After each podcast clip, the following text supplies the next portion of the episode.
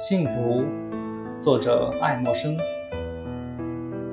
岁月无价，无论是一年、十年，亦或是一个世纪，都是值得我们去珍惜的。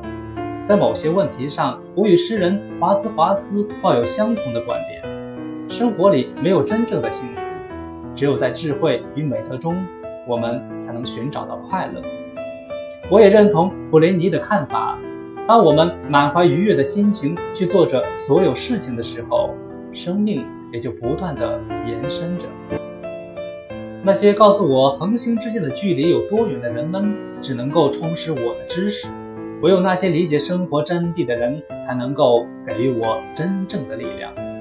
最博学的人，不是那些仅仅专注于挖掘逝去王朝的墓穴的人，而是那些能够阐明特殊理论的人。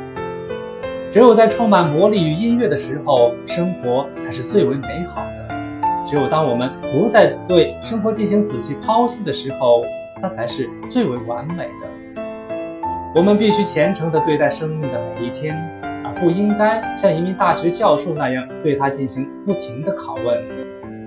世界犹如一道难解的谜语，对于生活，我们不可以随意代之。而应该以平和的心态迎接生活里的一切。我们必须要用心去聆听鸟儿的歌声，而不应该试图去辨别出歌声里的名词或动词。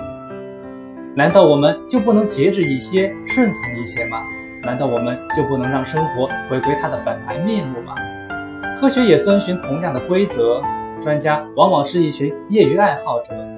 他们在不知不觉中就完成了关于昆虫与鸟的学术论文，然后便又重新回到远离科学的日常生活之中。